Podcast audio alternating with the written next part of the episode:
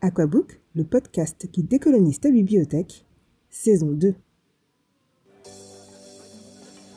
Aquabook, le podcast, vous invite à découvrir les auteurs et autrices afro à travers les mots de lecteurs et lectrices passionnés, parfois engagés, mais toujours guidés par cette envie irrépressible d'apprendre et de s'évader.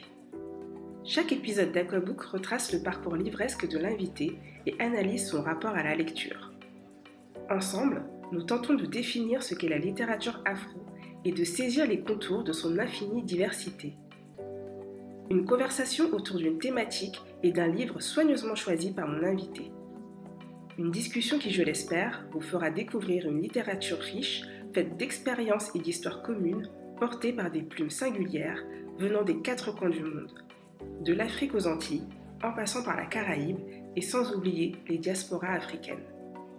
Corset de cuir, c'est le titre mystérieux du tout dernier recueil de poèmes de Wendy Zaibo.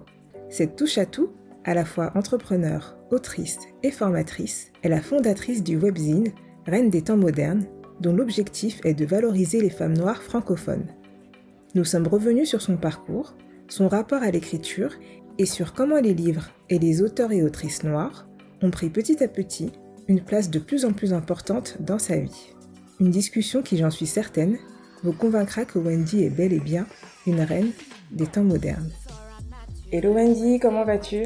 Bonjour, ça va bien et toi? Très bien, je suis très contente que tu aies accepté mon invitation et qu'on ait eu la chance de se croiser parce que à quelques jours près, euh, ça aurait pu ne pas se faire. Donc vraiment merci d'avoir accepté. Euh, est-ce que tu peux te présenter? Déjà merci à toi pour l'invitation. Je suis vraiment très très contente d'être là. Je m'appelle Wendy Zaibo, euh, j'ai 29 ans. Je suis autrice, entrepreneur et formatrice. Voilà, c'est comme ça que je me décris. Euh, entrepreneuse, euh, dans quel domaine? Je suis entrepreneuse dans le secteur de la communication et de l'événementiel. Du coup, j'ai monté une agence de communication et d'événementiel. Et euh, formatrice dans le digital. Du coup, je forme soit en centre de formation ou soit en one-to-one, quoi, ou dans des entreprises dans le secteur du digital et du web marketing. Et en parallèle de ça, ben, je suis aussi autrice. Du coup, je fais pour le moment essentiellement de la poésie, mais j'espère bientôt pouvoir aussi tester d'autres d'autres genres littéraires. Et puis, entre autres aussi, la fondatrice du coup de la plateforme du webzine RN des temps modernes. Ok, est-ce que tu peux me parler un peu plus de ce webzine? Parce que moi, c'est par ce biais-là que que j'ai appris ce que tu faisais, que j'ai mhm. commencé à découvrir ton univers. Donc, euh, quelle est l'histoire un peu derrière ce projet et en quoi consiste le webzine? Le webzine, il a déjà 5 ans maintenant, presque? Non. Le projet a 5 ans. Le webzine doit avoir 3 ou 4 ans. Euh, en fait, tout a commencé donc euh, en 2014. 2014, je pars au Brésil. Dans le cadre de tes études? À la fin de mes études. D'accord. En fait, j'ai fini mes études, j'étais diplômée en 2014 et je ne voulais pas travailler tout de suite. Pas par euh, fainéantisme, mais simplement parce que je pense que j'ai toujours su que le monde de l'entreprise, ça allait être compliqué. Et du coup, avant de plonger dans le monde de l'entreprise, j'avais envie de pouvoir vivre une expérience. Et puis tout le monde me disait aussi, euh, profite, ouais. tu vois, un petit peu avant de commencer à travailler, parce qu'une fois que tu commences à travailler, euh, ça va être compliqué. Et même si je réalisais pas vraiment, euh, j'ai écouté le conseil. Et du coup, euh, je voulais apprendre le portugais. J'étais très attirée par le Brésil. Donc du coup, je suis partie au Brésil. Et en partant au Brésil, je suis partie toute seule, quatre mois. Je parlais pas la langue. Je connaissais absolument rien sur place. Et en fait, j'ai eu un gros coup de foot pour le pays. Et je me suis beaucoup, du coup, renseignée sur la culture brésilienne. Et notamment la culture afro-brésilienne. Et ça m'a beaucoup touchée. Euh, la spiritualité afro-brésilienne, euh, la musique, euh, l'écriture aussi des poètes euh, afro-brésiliens, l'art qui est ultra présent, mais genre partout, genre le street art qui est ultra présent à Sao Paulo, et, et l'art de manière générale. En plus, je vivais chez une guide artiste, enfin une guide une guide d'art. J'étais très dans le milieu culturel et artistique et du coup j'ai découvert plein de choses et notamment de par mon expérience là-bas, euh, les inégalités raciales et sociales liées au Brésil. Et en fait, on va dire que ce voyage a été un peu le catalyseur de pas mal de questionnements que j'avais moi-même en tant que jeune fille à l'époque euh, noire dans le monde. Et en résumé, euh, c'est un peu cette expérience qui m'a poussé à bah, écrire Reine des temps modernes, donc euh, le beau livre Mhm. d'abord. Et du coup, donc après mon voyage, de rentrer à Paris et de me dire, euh, je veux écrire un beau livre. Et je suis quelqu'un d'un peu euh, têtu, mais... pas Dans le bon sens du terme. têtu dans le bon sens, et surtout quand j'ai un truc en tête... euh, Tu vas au bout, quoi. voilà. Ouais.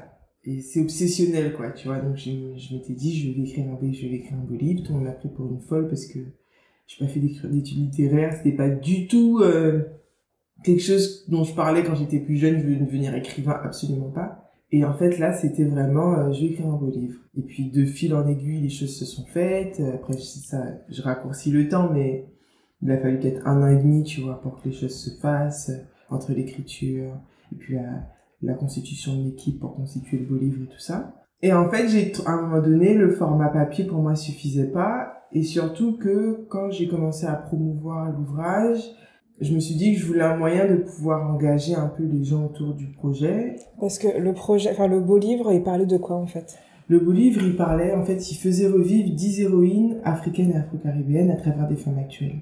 Donc, en gros, je reprenais des histoires euh, de femmes noires qui avaient existé. Mhm. Des héroïnes, c'était des, soit des reines, des princesses, des guerrières, euh, des fois juste des mères. C'est déjà beaucoup. Ouais. Et, euh, et en fait, je les faisais revivre à travers des femmes contemporaines. Donc, j'avais sélectionné 10 femmes, et en fait, à travers elles, je créais un lien entre leur caractère, le caractère de ces héroïnes. Et l'idée pour moi, c'était de dire, en chacune d'entre nous réside l'esprit d'une de ces, d'une de ces femmes, et c'est à chacune d'entre nous d'aller chercher, tu vois, d'aller rallumer un peu cette flamme qui, des fois, euh, s'éteint malgré Mhm. nous, quoi. Et, euh, et en fait, justement, dans ce travail de, de, de liaison que je voulais faire entre le passé et le présent, ben, j'ai commencé à aller interviewer aussi des femmes d'aujourd'hui parce que je voulais savoir euh, qui étaient ces femmes noires francophones, c'était très important pour moi, qui faisaient des choses, tu vois, qui étaient actives, quel que soit le domaine en France, et qu'on ne voyait pas en fait dans les médias traditionnels, à la télévision, etc. Et en fait, je me suis rendu compte que ça, ça plaisait, que ça parlait aux gens, Ouais, parce qu'il y avait une demande aussi. Clairement. Et je me suis dit, bah, pourquoi pas passer du format papier au format webzine et du coup créer euh, une plateforme média qui permettrait de valoriser ces femmes noires francophones qui font des choses afin qu'on ne puisse plus dire je ne connais pas de femmes noires réalisatrices, actrices, etc.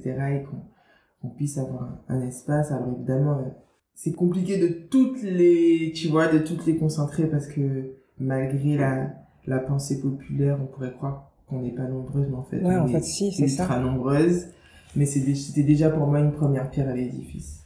Une bonne pierre à l'édifice. je pense que tu as inspiré euh, pas mal de, de jeunes femmes et de femmes tout court à, monter des projets, euh, à créer un réseau aussi d'entraide, à faire euh, à faire vivre la sororité aussi. Donc non, je pense que ta pierre à l'édifice, elle est elle est importante. Ça, c'est des choses dont je me rends pas forcément compte. Et si c'est le cas, bah, pour moi, ce serait tu vois, ce serait déjà, enfin, c'était le but, tu vois, de, de pouvoir inspirer d'autres femmes et pour moi, ce serait tout bénéf, quoi. Tu disais tout à l'heure que c'était important pour toi que ce soit des femmes francophones. Mhm. J'imagine que c'est parce que c'est vrai qu'on a plutôt tendance à parler euh, euh, des inspirations qui viennent plutôt des États-Unis ou autres. Mais toi, est-ce que tu es née en France? Euh, Quelle est un peu ton histoire euh, familiale? Moi, je suis née en France, je suis née à Marseille. Mon papa vient de la Côte d'Ivoire, ma maman de la Centrafrique. Mes parents se sont rencontrés à Marseille, du coup, moi, je suis née là-bas. Et très rapidement, quand j'ai eu 3 ans, mes parents ont déménagé, se sont installés en Guadeloupe. Du coup, j'ai grandi en Guadeloupe jusqu'à mes 18 ans. Et ensuite, à partir de mes 18 ans, je suis partie m'installer donc d'abord à La Rochelle, parce que j'ai fait une prépa là-bas pendant deux ans. Ensuite, j'ai vécu à Bordeaux pour faire mon école de commerce. Puis j'ai eu l'occasion de pas mal voyager par ce biais-là. Et après, je suis venue sur Paris, où je suis restée 4 ans, je crois, 3 ans et demi, 4 ans. Et depuis 2018, je vis entre Paris et la Guadeloupe. Et la Guadeloupe, ok. Ouais. Et est-ce que tu vois des différences en termes de représentation euh, des femmes noires entre la Guadeloupe euh, et euh, la métropole du coup? Clairement, parce que déjà, quand tu vis en Guadeloupe, tu vis dans un pays euh, où il y a une majorité de noirs. Là où en France, tu on vit en Mhm. minorité. Donc, c'est pour ça qu'il y a beaucoup de choses quand tu vis en Guadeloupe ou en Martinique que tu réalises en tant que femme noire ou homme noir quand tu viens faire tes études en France, parce que malheureusement, vu comment le système est fait et vu la société euh, dite postcoloniale, euh, entre guillemets. entre guillemets, exactement. Euh, on est encore obligé, les jeunes sont obligés de partir à un certain moment donné pour pouvoir poursuivre leurs études.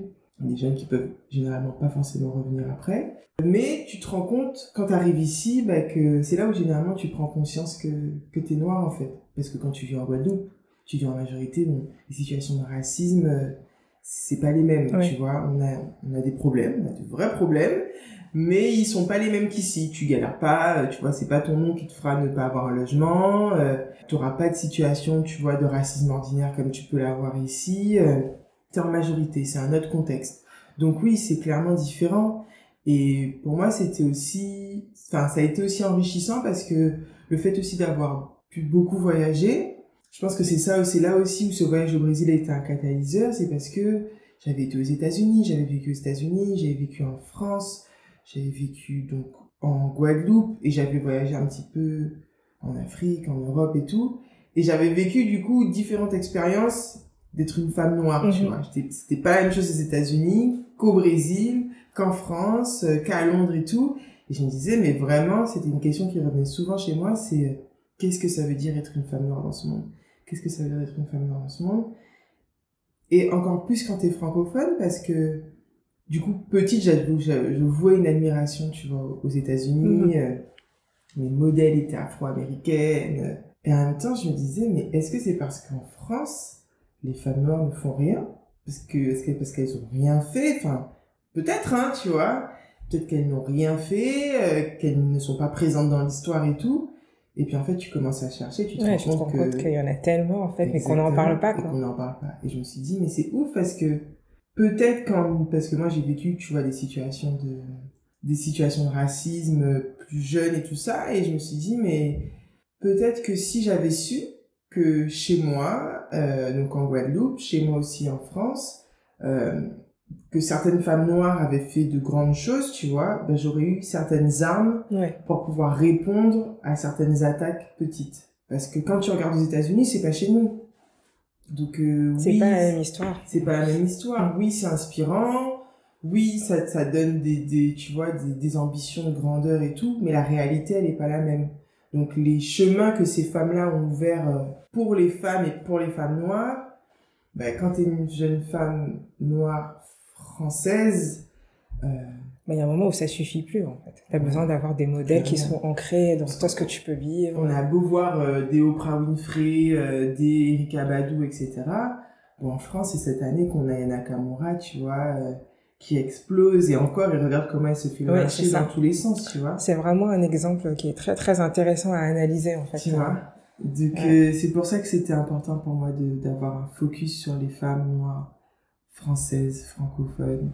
Et et ouais de et de pouvoir que les, femmes qui viennent après se disent mais en fait il y a un modèle de réussite à la française entre guillemets en tant que femme noire tu vois il n'est pas le même que que que le modèle américain mais il existe et en tout cas et s'il n'est pas assez fort ben, on est là aussi pour pouvoir tu vois le le forger c'est ça c'est ça c'est aussi euh, dire que euh, les femmes sont là, qu'elles font des choses et que c'est à nous aussi de porter la voix, quoi. Clairement. On peut plus être dans, dans l'ignorance, surtout maintenant avec les médias, enfin, les réseaux sociaux. Il y a, y a vraiment moyen pour ceux qui veulent vraiment le faire de, de creuser et, et, puis de aussi, de, pour moi, c'est très important de faire revivre aussi ces femmes-là, tu vois, parce que si on est là aujourd'hui, c'est parce que ces femmes-là se sont battues. Et en ce moment, je me, je me questionne beaucoup, tu vois, justement, sur les, les questions de santé mentale, notamment dans le militantisme, dans l'activisme et tout. Et je me dis, mais dans déjà notre contexte, moi je le trouve particulier, mais je me dis dans leur contexte à elles, mm. je sais pas euh, psychologiquement comment elles ont fait pour tenir. Et du coup, c'est important parce que si nous on est là, c'est parce qu'elles se sont pris aussi certains coups, tu vois, qui font que aujourd'hui nous on a une charge qui est quand même un peu moindre grâce au travail que elles ont fait elles ont fait avant nous, tu vois. Euh, donc sur Reine des temps modernes, sur ton compte Instagram, tu partages aussi pas mal de recos littéraires. Mhm. Est-ce que tu lis beaucoup et quelle est la place de, de la littérature dans ta vie?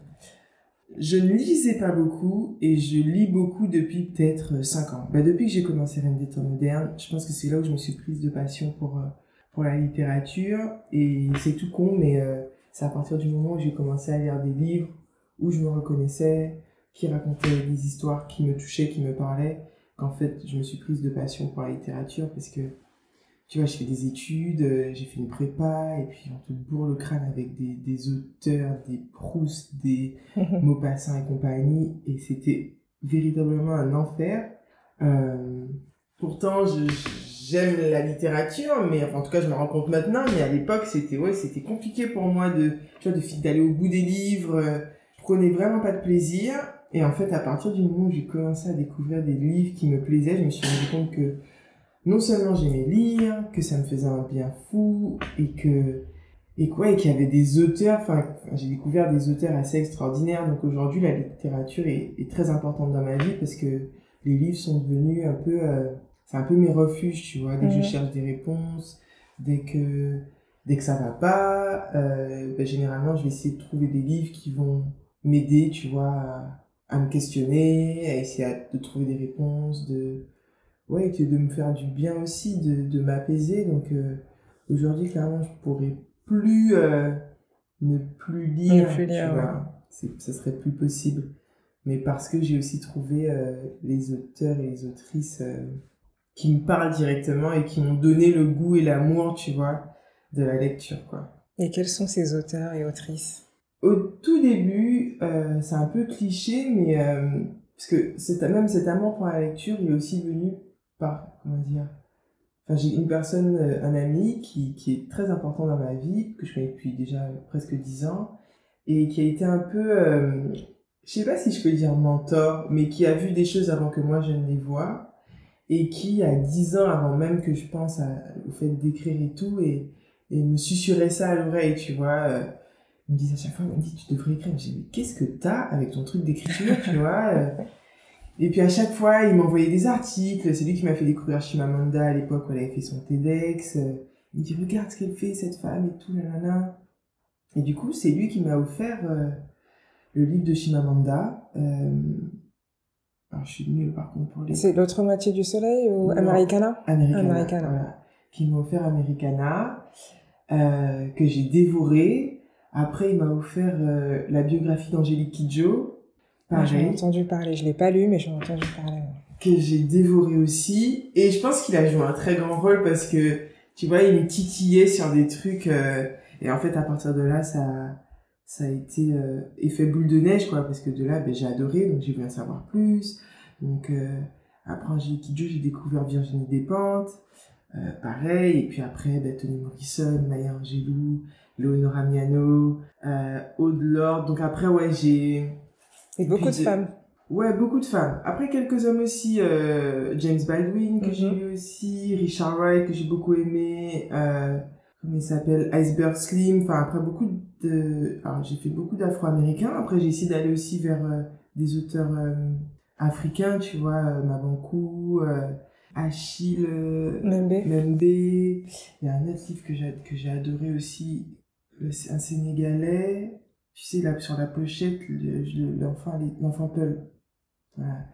Bref, et du coup, enfin, et je me suis rendu compte que, ouais, c'était, enfin, j'ai ma préférence, quoi. Il me faut des, il me faut des auteurs euh, afro, et ça me parle. Après, des fois, j'essaie aussi d'aller découvrir d'autres choses, tu vois, et des fois, ça me parle. Et dernièrement, j'ai lu un, livre de philosophie d'un auteur asiatique, euh, François Cheng, et j'ai beaucoup aimé aussi, tu vois il me fallait cette base un peu euh, littéraire, euh, afro-diasporique. Et euh, ouais, c'était un, un beau voyage de découvrir tous ces auteurs. Et ça t'a forgé aussi, j'imagine. T'as trouvé aussi des réponses aux questions que tu pouvais te poser. Clairement. Ouais. Clairement, bah, déjà, ça m'a, ça a répondu à la question de, il y a des écrivains noirs. Parce que tu te posais la question aussi, tout comme euh, sur les figures. Euh... Parce que comme j'en avais, on m'en avait jamais présenté, moi je, tu, tu sais pas, tu vois, à l'école, on avait à part euh, Marie Scondé parce que tu vois, étant de Guadeloupe, mhm. on avait moi Tituba la sorcière à l'école. Bon bah à part Marie Scondé, moi, tu me demandais de te citer des auteurs et des autrices noires, je galérais, tu vois. Mais pour moi, à l'époque, j'ai lu Marie Scondé, enfin, du coup, comme tu dis, t'es en Guadeloupe, t'es en majorité, tu te dis... Tu poses pas bah, la question, ouais. Tu te poses pas la question, tu vois. Par contre, quand après j'arrive en prépa à La Rochelle, euh, crois-moi, pendant deux ans euh, où j'avais de la littérature, je n'ai eu aucun auteur ou aucune autrice euh, noire, Mhm. tu vois. Donc, non seulement ça, et en plus, je me souviens, j'en parlais dernièrement avec un ami, nos cours de géopolitique, c'était très problématique quand on abordait la place de l'Afrique, c'était l'époque Mhm. en plus de- du printemps arabe à ce moment-là, quand on abordait l'histoire de l'Afrique, euh, la situation géopolitique de l'Afrique, c'était ultra problématique. Et donc du coup, tu es dans un truc où tu te dis, mais en fait, euh, on te vend une vision de l'Afrique sous-développée, de l'Afrique en retard. Donc du coup, tu te dis, bon, ben, si on est en retard, on est en retard sur tout. Enfin, tu vois, on est en retard sur la littérature, on est en retard sur Oui, l'art. il n'y a pas de raison ait euh, euh, un foisonnement culturel alors que c'est la pauvreté, que tout le monde vit dans des bidonvilles, tout ça. Je caricature, mais en vrai, euh, c'est ça, quoi.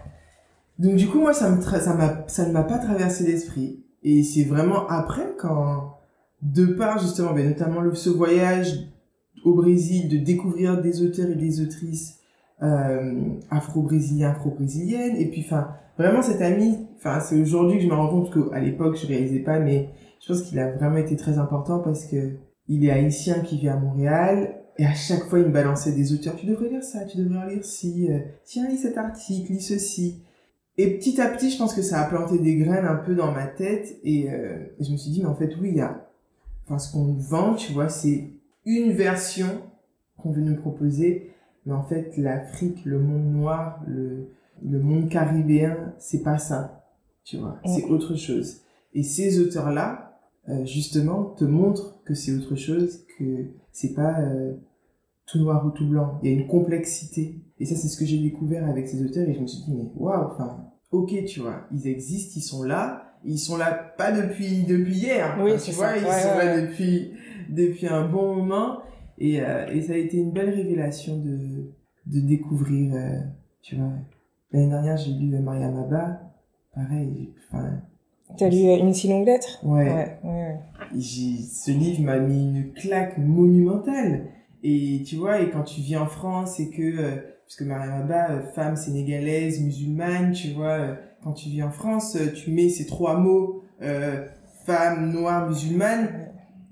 Je pense que même dans notre imaginaire le le mot autrice ne vient pas tu vois. Et en fait pour moi ça a été je me suis dit mais c'est pour ça que c'est important pour moi les auteurs parce que ces auteurs là ouvrent notre imaginaire et nous permettent de ne pas rester bloqués sur l'imaginaire qu'on Ouais, qu'on nous vend, qu'on nous propose, ouais. Et qu'on nous impose même, et en qu'on fait. nous impose clairement et pour moi les nos auteurs et, et le fait d'écrire c'est justement aller aller décoloniser l'imaginaire aller euh, ouvrir des des portes qu'on pense fermées en fait mais qui ne sont pas du tout quoi Est-ce que tu as des auteurs ou autrices euh, afro-brésiliens brésiliens, pardon, ou des romans euh, qui t'ont marqué, que tu aimerais bien partager Si tu t'en Euh, souviens. ouais, parce que je t'ai dit ma mémoire.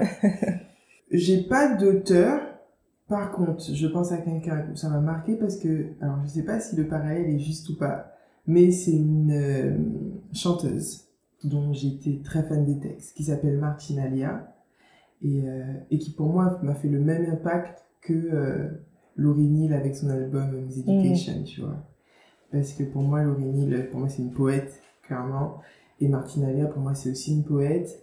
Du coup, ben, je laisserai les personnes découvrir. Mais c'est ancré justement de...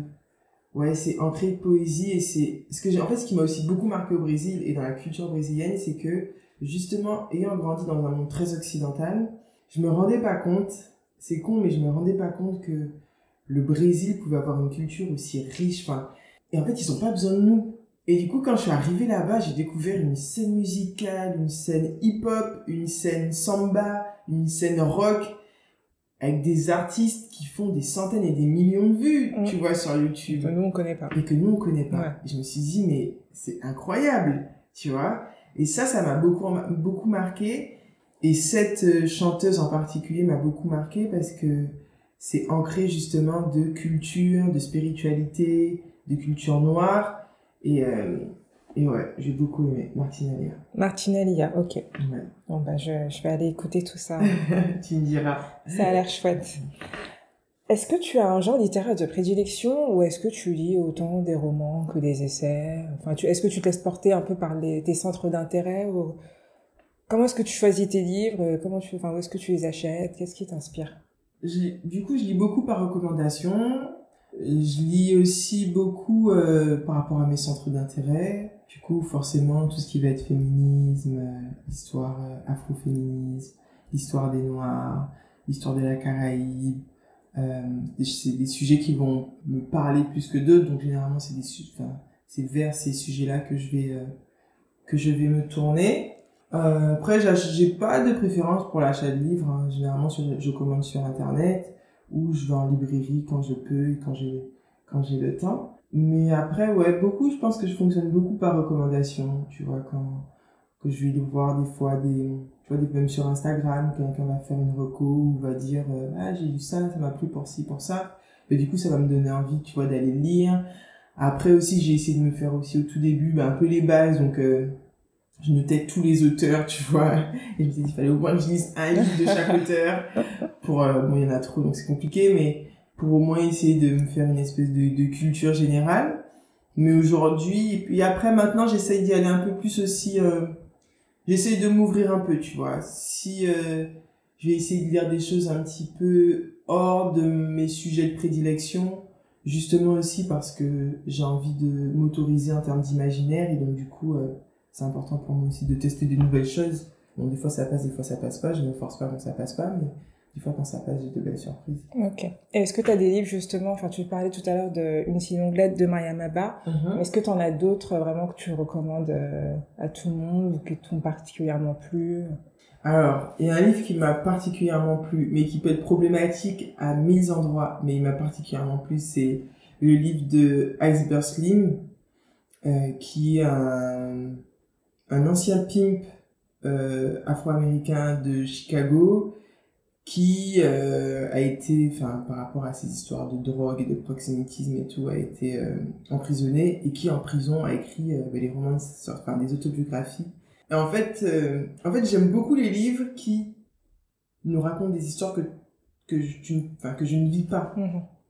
Donc du coup, il te plonge dans le monde de la prostitution, dans le monde de la drogue, des proxénètes de Chicago dans les années 60 c'est très cru, c'est très violent, mais euh, mais c'est une réalité, tu vois. Et et moi j'aime bien ça parce que euh, parce que c'est aussi des gens de l'intérieur qui te racontent leur réalité. Donc ce livre-là, il m'avait il m'a marqué dans le même style pour moi dans, ce truc de te mettre de l'intérieur, il y avait aussi euh, Vernon Subutex de Virginie, de Virginie Despentes qui m'a aussi touché parce que parce que tu vis à Paris, tu côtoient des SDF tous les jours, mais tu ne sais pas quelle, tu vois, on ne sait pas quelle est leur réalité, on ne sait pas ce qu'ils vivent. Euh, il y a une certaine distance, tu vois. Donc ça aussi, ça m'a touché le fait de se plonger un peu dans ce milieu-là. Et un autre ouvrage, c'est de Yasmina Kadra. C'est l'attentat.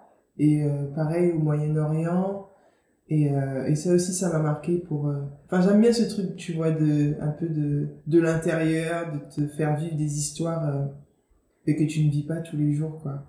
Donc c'est un peu ces livres-là, moi, qui me, qui me touchent et qui me marquent. Alors, tu viens de l'expliquer, la littérature a désormais une part importante dans ta vie. L'écriture aussi. Comment est-ce que est née cette passion? Est-ce que c'est né au même moment que la littérature non, je pense que j'ai toujours écrit, par contre. Euh, mais j'écrivais pas en me disant que j'allais en faire quelque chose. Hmm. Parce que quand j'étais petite, j'écrivais des poèmes et c'était un peu mon moyen de... Vu que je suis quelqu'un qui parle... Enfin, c'est pas que je parle pas beaucoup, mais je parle... J'ai du mal à exprimer, tu vois, euh, je sais pas, mes sentiments, euh, mes émotions, quand je suis en colère, etc. Du coup, petite, c'était mon moyen, tu vois, j'avais un petit cahier et quand j'étais un peu irritée ou qu'il y avait un truc qui me mettait euh, en colère, ben du coup, tu vois, j'allais écrire des petites phrases pour moi qui aujourd'hui sont des petits poèmes, tu vois. Et t'avais quel âge? Ça, je pense que depuis que j'étais au primaire, tu vois, à partir du moment où j'ai pu un petit peu écrire, j'ai mhm. pu mettre des bouts de mots euh, les uns à côté des autres. Et, euh, Et en grandissant, euh, pareil, c'est-à-dire que quand j'arrivais pas à dire quelque chose à quelqu'un, ben, j'allais m'écrire quelque chose, tu vois, j'allais le garder pour moi. Et après, pareil, en continuant, je me suis rendu compte que même à l'école, euh, je me souviens quand j'étais en prépa, ma prof de littérature m'avait dit, euh, parce qu'en prépa, tu sais, t'as le, t'as les, t'as l'école où, euh, une fois par semaine, euh, tu passes à l'oral Mhm. sur un sujet et tout. Et en fait, ma prof de littérature m'avait dit, euh, c'est bizarre, Wendy, parce que autant à l'écrit, t'es très clair, autant à l'oral, euh, C'est une catastrophe. et en fait, elle, m'avait fait me rendre compte que j'étais beaucoup plus claire, tu vois, j'arrivais beaucoup mieux à faire passer euh, mes messages à l'écrit qu'à l'oral. Mais toujours, tu vois, sans jamais me dire que j'allais, enfin, j'allais en faire quelque chose et que j'allais être écrivain ou poète ou quoi que ce soit. Et bah, c'est le Brésil hein, qui a été, euh, c'est le Brésil où ça a été le catalyseur où, où bah, j'ai, j'ai écrit ces, j'ai écrit ces textes là sur ces femmes. Et là, je me suis dit, euh, ouais, je vais écrire. Voilà. Après, c'est un peu mon, c'est un peu mon truc de fonctionnement, c'est que j'ai besoin de me dire avant de faire. Et puis à partir du moment où je me suis dit, bah, comme j'aime pas trop me décevoir, du coup, il faut, il faut faire derrière, mais euh, ouais, c'est, on va dire, un peu crescendo, quoi. ok, donc tu as sorti le beau livre euh, Mhm. donc sur les femmes. En fait, le beau livre Un temps modernes, c'est un recueil de poèmes. D'accord, ok. Mais en fait, c'est que c'est, il mélange poésie, parce qu'il y a de la poésie, il y a de la photographie, il y a du design. Donc, c'est- tout ça qui fait qu'il est dans la catégorie beau livre, mais après, les textes à l'intérieur de l'ouvrage, ce sont des poèmes. Ok, d'accord. Ouais. Donc là, du coup, tu vas sortir un nouveau recueil de poèmes, C'est ça. euh, Corset de cuir. Est-ce que tu peux me raconter un peu l'histoire du projet euh, Comment est né ce, ce recueil De quoi il parle Et surtout, euh, que signifie le titre? Euh, j'ai commencé à travailler sur ce recueil euh, ben, l'année dernière à la même période. Et en fait, euh, ben, du coup, ça faisait déjà quelques années, tu vois, que j'avais déjà moi quelques poèmes. Il y a à peu près deux ans et demi, je crois, deux ou trois ans, j'avais lancé une page Instagram de poésie où je partageais, tu vois, des petits textes, etc. Et je sais pas, l'année dernière, l'année dernière, je me suis dit, alors, ça peut paraître un peu, je sais pas comment ça paraît quand je le dis comme ça, mais du coup, je me suis dit, je veux sortir un recueil de poésie. Et donc, le, le travail a commencé à se faire dans ma tête. euh, je pense que c'était important pour moi pour plusieurs raisons. Déjà, je pense pour pouvoir euh, m'assumer, tu vois, en tant que poète, parce que j'avais sorti un premier ouvrage en, en auto-édition et c'est particulier parce que quand tu, enfin, en tout cas pour moi, le fait d'avoir fait de l'auto-édition, c'était génial en termes d'expérience parce que ça m'a challengé sur plein de choses et qu'un un projet d'auto-édition, tu le gères de A à Z, Mhm. tu vois. Mais t'avais ce petit truc qui trottait dans ma voix et c'est nul parce que si une copine vient me dire ça demain, je lui dirais c'est nul, mais je me le disais quand même.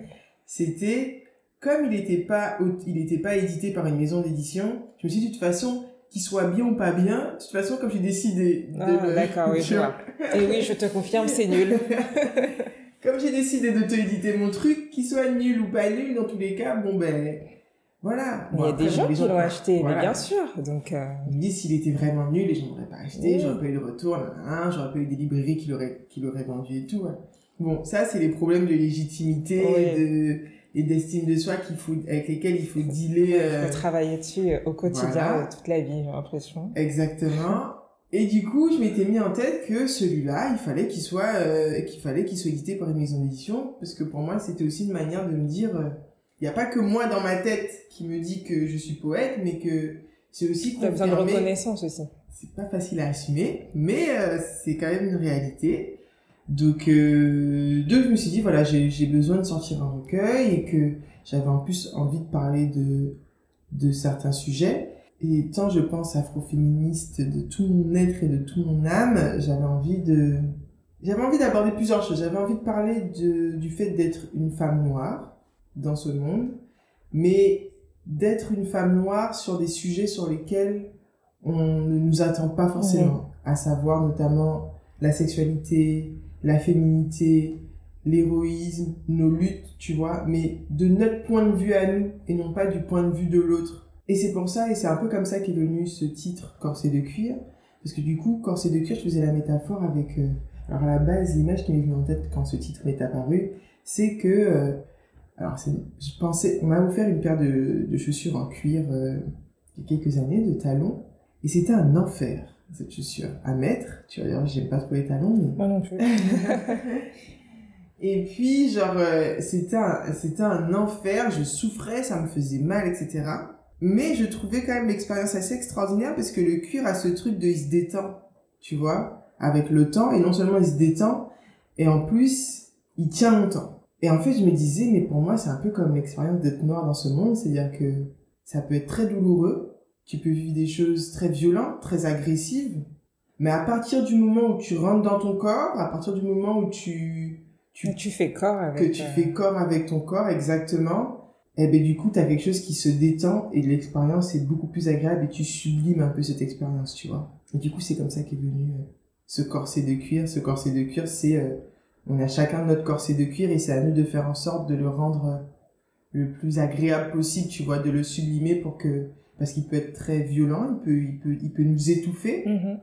mais à partir du moment où on apprend à respirer dedans, ben on vit quoi. On apprend à vivre et non plus à survivre. Du coup, c'est un peu ça pour moi. C'est c'est ce que voulait dire, c'est ce que veut dire ce titre.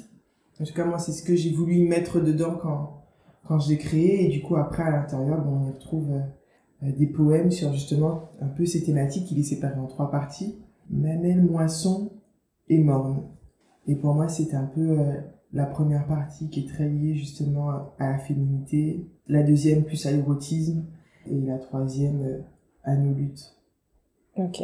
Donc, euh, euh, je pense à un recueil euh, assez engagé, militant. Mhm. Engagé clairement. Je oui parce que oui oui parce que nos vies sont engagées donc Ouais. tu vois. Et est-ce que tu te considères comme une euh, autrice africaine ou comme tu disais tout à l'heure, j'ai trouvé ça très très juste comme terme afro-diasporique? Comment tu te situes en fait? Je me définis comme une autrice africaine caribéenne. Parce que j'ai grandi en Guadeloupe, tu vois, j'ai grandi dans un contexte qui n'est pas, euh, qui est différent de celui euh, d'une autrice qui aurait grandi, tu vois, dans un pays en Afrique. Évidemment que l'Afrique a infusé en moi parce que, bah, de par la culture, de par la culture de mes parents, de par l'éducation de mes parents, l'Afrique est présente chez moi partout. Enfin, comme je dis souvent, euh, j'ai grandi comme une Africaine en Guadeloupe. Moi, j'ai pas grandi euh, dans la culture guadeloupéenne. Donc, chez moi, euh, en Guadeloupe, euh, j'écoute, euh, enfin, on, écoute et on écoutait du Kofi Olomide, du Mewe, du Angélique Kidjo, tu vois. c'est après, moi, que j'ai découvert les Kassav, les Patrick Saint-Éloi, etc. Ma mère parle sa langue maternelle, donc le sango de Centrafrique. mon père était très impliqué, tu vois, dans les conflits qu'il y avait en Côte d'Ivoire et tout. Donc, je suivais de chez moi tout ce qui se passait à l'époque du conflit Gbagbo, Ouattara, etc. Ouais. J'ai vraiment grandi dans un contexte africain en Guadeloupe. Mais en Guadeloupe quand même, tu Mhm. vois. Et du coup, ça aussi, ça a infusé en moi parce que du coup, bah, que je le veuille ou non, euh, déjà quand je venais en France, on me disait, ah, mais tu parles, t'as un accent guadeloupéen, donc euh, voilà. Même si j'ai pris beaucoup de temps à me considérer, à pouvoir dire je suis guadeloupéenne, parce qu'aujourd'hui, je, je pourrais dire que je peux dire et que je dis, mais ça a été très un long cheminement pour moi parce que pendant longtemps, je ne me considérais pas guadeloupéenne parce que il y avait un certain rejet selon moi. Et tu te considérais comme africaine, comme euh, française? Mais je dis, quand j'ai, à l'époque, je disais que j'étais africaine, tu vois. Mais euh, aujourd'hui, je suis africaine caribéenne puisque je sais que cette Guadeloupe, elle est aussi en moi, tu vois. Mhm. Enfin, je suis très attachée à cette île, je suis très attachée à, à sa situation économique, politique, culturelle. Et puis c'est très enrichissant aussi parce que pour moi, il y a une espèce de pont qui se fait, tu vois, entre de voir aussi les similitudes entre ce qui se passe en, en Guadeloupe, Mhm. ce qui peut se passer dans certains pays d'Afrique. On vit quand même certaines situations qui sont très similaires. Donc, euh, donc oui, tout ça pour dire que je me définis comme une autrice africaine, caribéenne. Mon, là, mon, mon goal, entre guillemets, c'est de...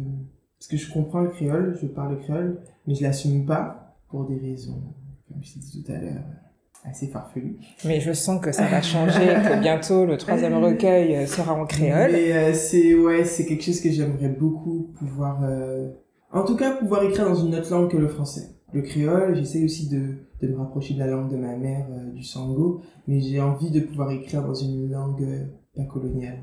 Quel est ton point de vue sur le fait de, de, de qualifier certains, une certaine littérature comme une littérature africaine, ou en tout cas des littératures africaines, mais écrites en français ou en anglais, donc du coup qui sont des langues coloniales. Comment tu te situes par rapport à ça? Est-ce que tu penses que pour être euh, un auteur ou une autrice africain N, il faut euh, forcément écrire dans sa langue?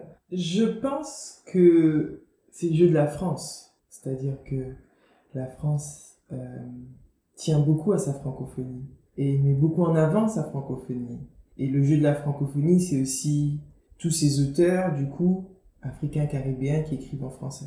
Et en fait, c'est là où ça devient délicat, c'est qu'à partir du moment où tu commences à te questionner sur le colonialisme, la place de la France face à ses colonies ou ex-colonies, tu te dis, mais quand tu rentres dans un processus de décolonisation, tu ne peux pas passer à côté de la langue. C'est compliqué, mais tu ne peux pas passer à côté. Tu es obligé de te questionner sur cette mhm. place de la langue.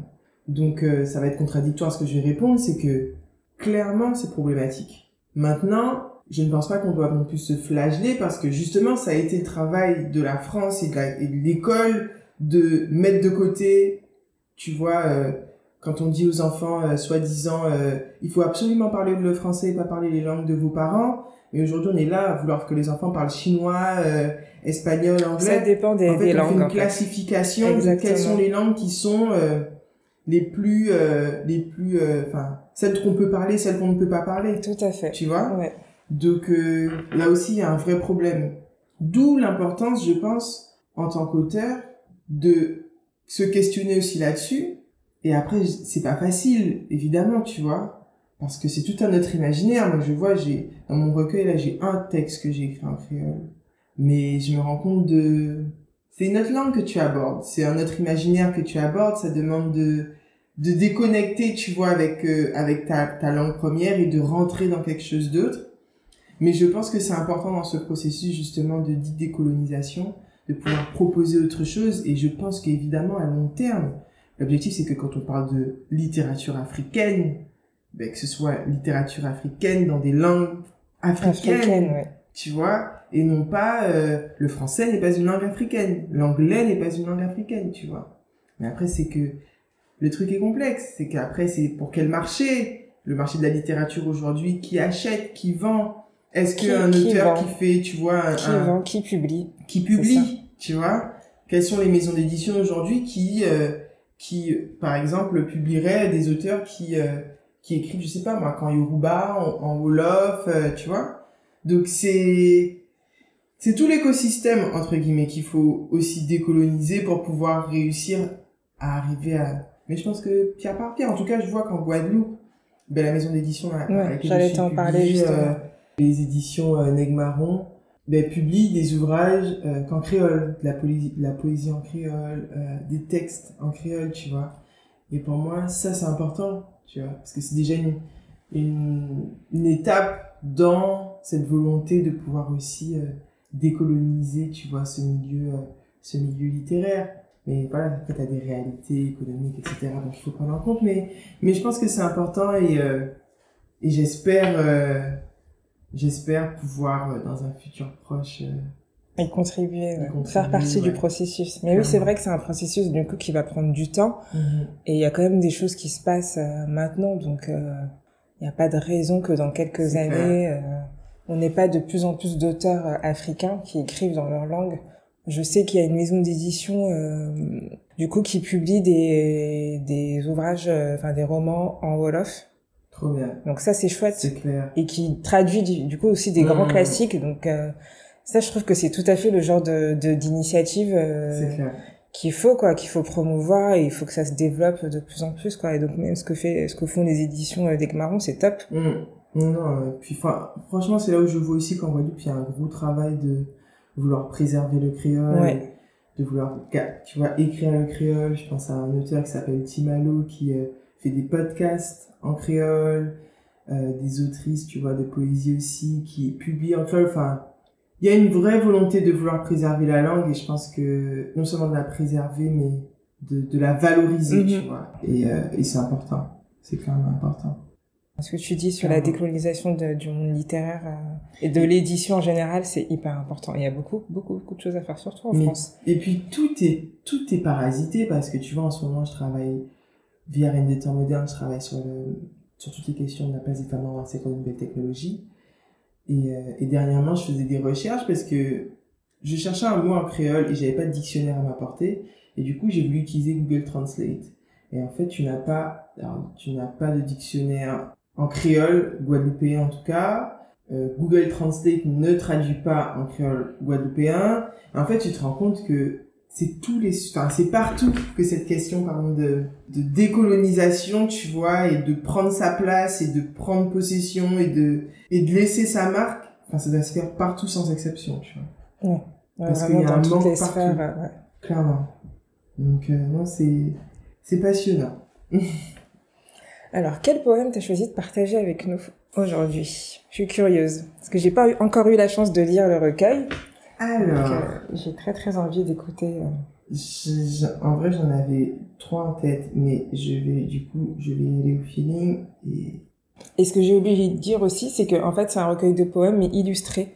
Mm-hmm, tout à fait. Par qui est l'illustratrice du coup? Valérie Lavital, qui est une Guadeloupéenne très talentueuse. Ouais.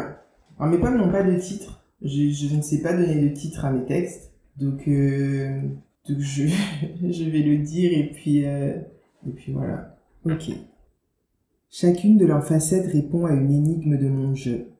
J'ai souvent eu la prétention de penser qu'un seul être pourrait suffire à mes espérances.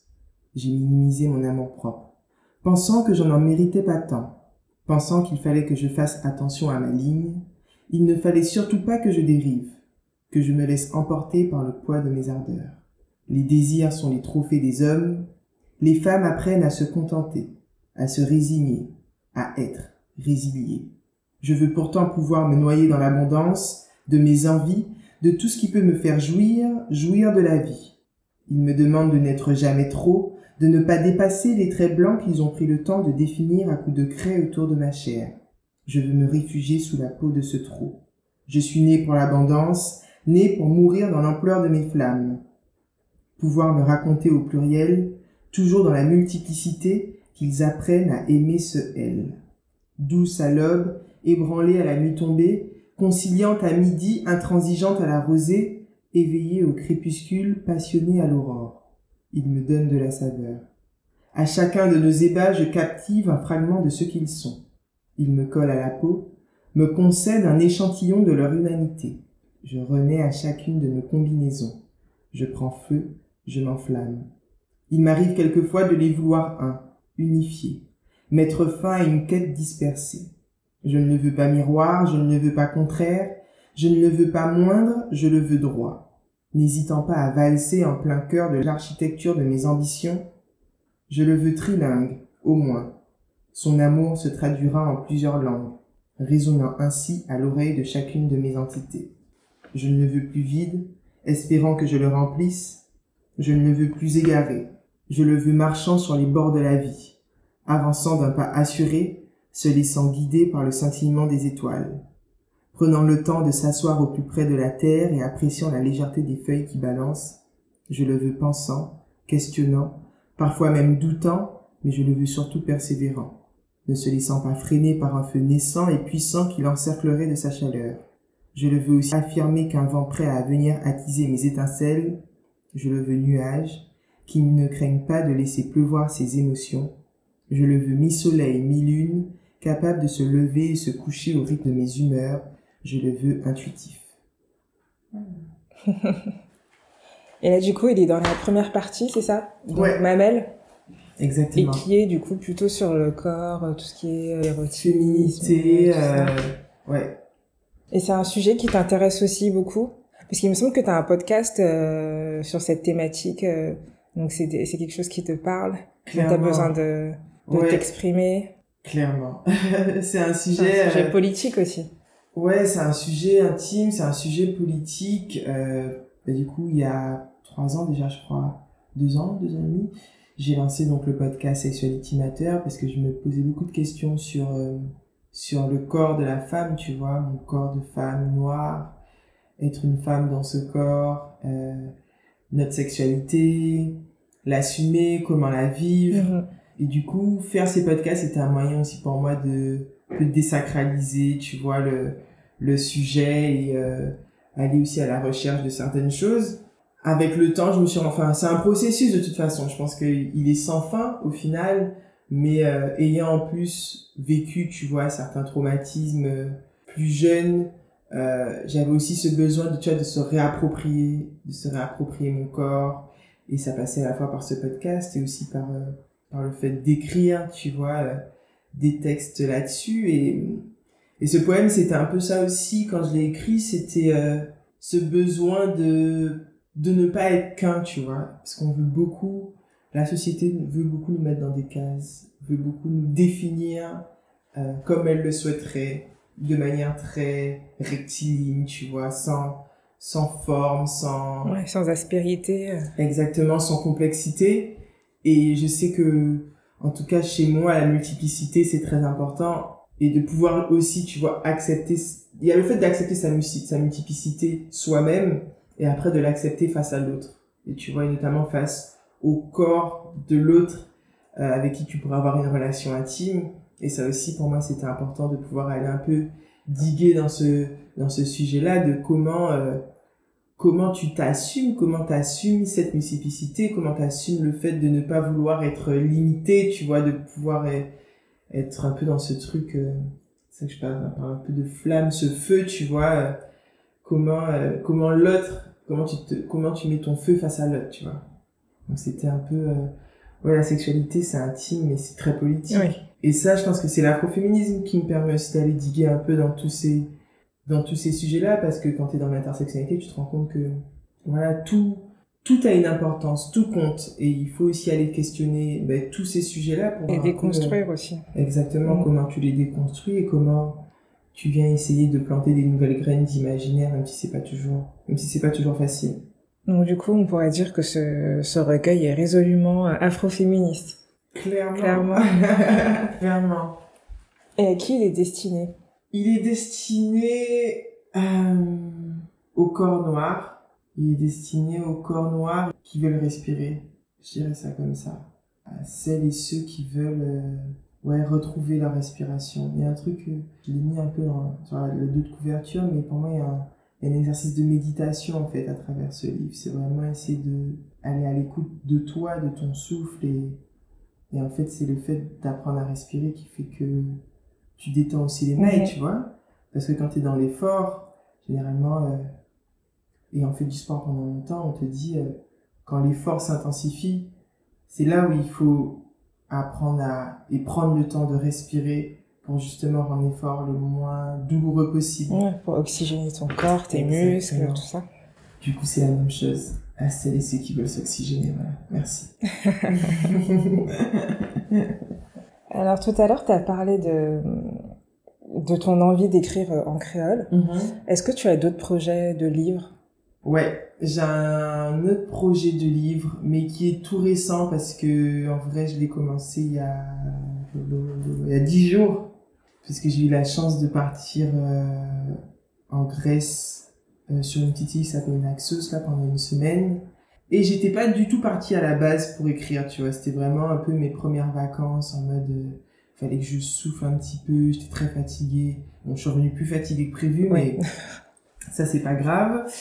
Mais il fallait que je souffle, fallait que je respire un peu, il fallait que ouais que je déconnecte un petit peu. Et en fait, euh, j'ai eu une conversation euh, pendant ce séjour qui a débloqué un truc dans ma tête et qui du coup a lancé un, un projet d'écriture sur lequel je suis actuellement. Alors c'est encore le début, donc euh, tout n'est pas très clair, mais en tout cas, ce sur quoi j'écris en ce moment, c'est euh, l'importance de la communauté et de la liaison sociale pour faire face au deuil dans nos communautés euh, chez les peuples noirs. Mhm. Donc c'est un sujet qui me tient à cœur parce que aussi pour moi c'est une manière de ayant perdu un petit cousin à moi euh, il y a quelques années, c'est la première fois où je vivais certaines traditions, tu vois, notamment euh, du côté de ma maman. En fait, j'ai découvert des traditions liées au deuil que je n'avais jamais dont on ne m'avait jamais parlé avant. Et euh, alors ça fait déjà ça fait quelques années déjà, mais je me suis, rendu compte que ça m'avait beaucoup marqué. Et toutes ces questions aussi liées, euh, tu vois, au capitalisme, à l'individualisme via le capitalisme, du coup la perte du lien social. Pour moi, ça faisait écho aussi à ces choses qu'on perd en fait, parce que qui dit perte du lien social dit ben, perte de ses traditions, tu Mhm. vois, et, et à quel point en plus en France en ce moment on te rabâche ce truc de anticommunautarisme, anticommunautarisme et tout. En fait, c'est tellement la communauté, important. c'est hyper important pour se Tu vois. construire aussi. C'est tellement important pour se construire, c'est tellement important pour faire face aux difficultés. Et pour moi, c'est tellement important dans ce contre-coup de la vie qui fait que la vie vie, à savoir la mort, que ouais, du coup, j'essaye. En ce moment, j'écris dessus. Donc, on verra ce que ça donne. Mais j'ai commencé. Je me mets pas du tout de stress parce que du coup, on n'est pas sur de la poésie. Donc, on verra. Je sais pas encore sous quelle format, comment, mais, euh, mais je sais que c'est le, le prochain projet Le que prochain j'aimerais projet. proposer. Ok, super. Euh, si tu pouvais rencontrer un auteur ou une autrice noire, qui choisirais-tu et pourquoi? Je crois que je dirais Léonora Miano, Ouais. parce que je la trouve badass as fuck, cette femme, genre. je pense que, je sais même pas si je voudrais vraiment discuter avec elle, enfin, quoi que si, je pense que j'aimerais lui poser des questions, mais, euh, en fait, il y a quelque chose qui me touche beaucoup. Enfin, il y a plusieurs choses. La première, c'est déjà, je la trouve très productive. Et du coup, euh, ça aurait été de savoir comment elle, comment elle gère ça, parce que, ayant des soucis de, d'hyperproductivité et en voyant aussi le contre-coup que ça a, tu vois, sur ma santé et tout, euh, c'est de savoir elle comment elle gère, tu vois, ce- cette chose-là. Et la deuxième chose, c'est comment elle fait pour avoir les mots justes, les mots aussi justes, tu vois. Mais c'est pas que les mots justes, que t'as d'autres femmes, tu vois, genre, comment elle s'appelle, euh, Christiane Taubira aussi a les mots justes. Mais je sais pas, Léonora Miano, elle a à la fois les mots justes, mais, euh, je sais pas, je sais pas comment expliquer. Elle a une posture, un, un parler, une attitude où, euh, elle se laisse pas déstabiliser, tu vois, euh, et elle te prend, c'est même pas elle te prend d'égal à l'égal, c'est, elle se met sur son trône, et puis tu, si tu viens, faut venir bien, Ouais. tu vois. Et je crois que j'aime beaucoup ça dans son, dans son attitude, parce que des fois, on, on peut être déstabilisé face à certaines situations, et t'as l'impression qu'elle est indéstabilisable. Et, euh, ouais. Du coup, Eleonora Miano. Et dernière question, qu'aimerais-tu voir à ta place pour un prochain épisode d'Aquabook? Qui j'aimerais voir à ma place pour un prochain épisode? Moi j'ai une petite idée. hein. T'as parlé de ton ami tout à l'heure, là. Je pense qu'il fera un très très bon candi- candidat. mais il n'est pas écrivain. Euh, mais je pense aussi à deux personnes qui euh, sont soit Simone Lagrand, qui est une poétesse martiniquaise, ou Dori Celesprica, qui est une poétesse guadeloupéenne. Pourquoi? Parce que du coup, ben, on voit pas beaucoup de poétesses, tu vois, qui viennent euh, de la Caraïbe et des Caraïbes francophones. Et parce que pour moi, elles sont très importantes parce que elles font partie aussi pour moi de ces femmes qui font que moi je peux faire ce que je fais aujourd'hui, Mhm. tu vois. Simone, c'est quelqu'un que je trouve de pff, ultra talentueux, elle manie les mots, genre c'est assez incroyable en français, en créole, enfin voilà. Et, euh, et que quand je vois parfois que même ces femmes-là, des fois, ont des doutes, tu vois, de légitimité et tout, je me dis, mais vraiment, c'est un fléau, quoi. C'est un virus, ce truc de légitimité. Donc, euh, ouais, soit Simone, soit Dory, parce que je respecte beaucoup leur travail et, euh, leur travail est tellement important pour nos communautés, pour nos îles, que voilà, ça me toucherait beaucoup.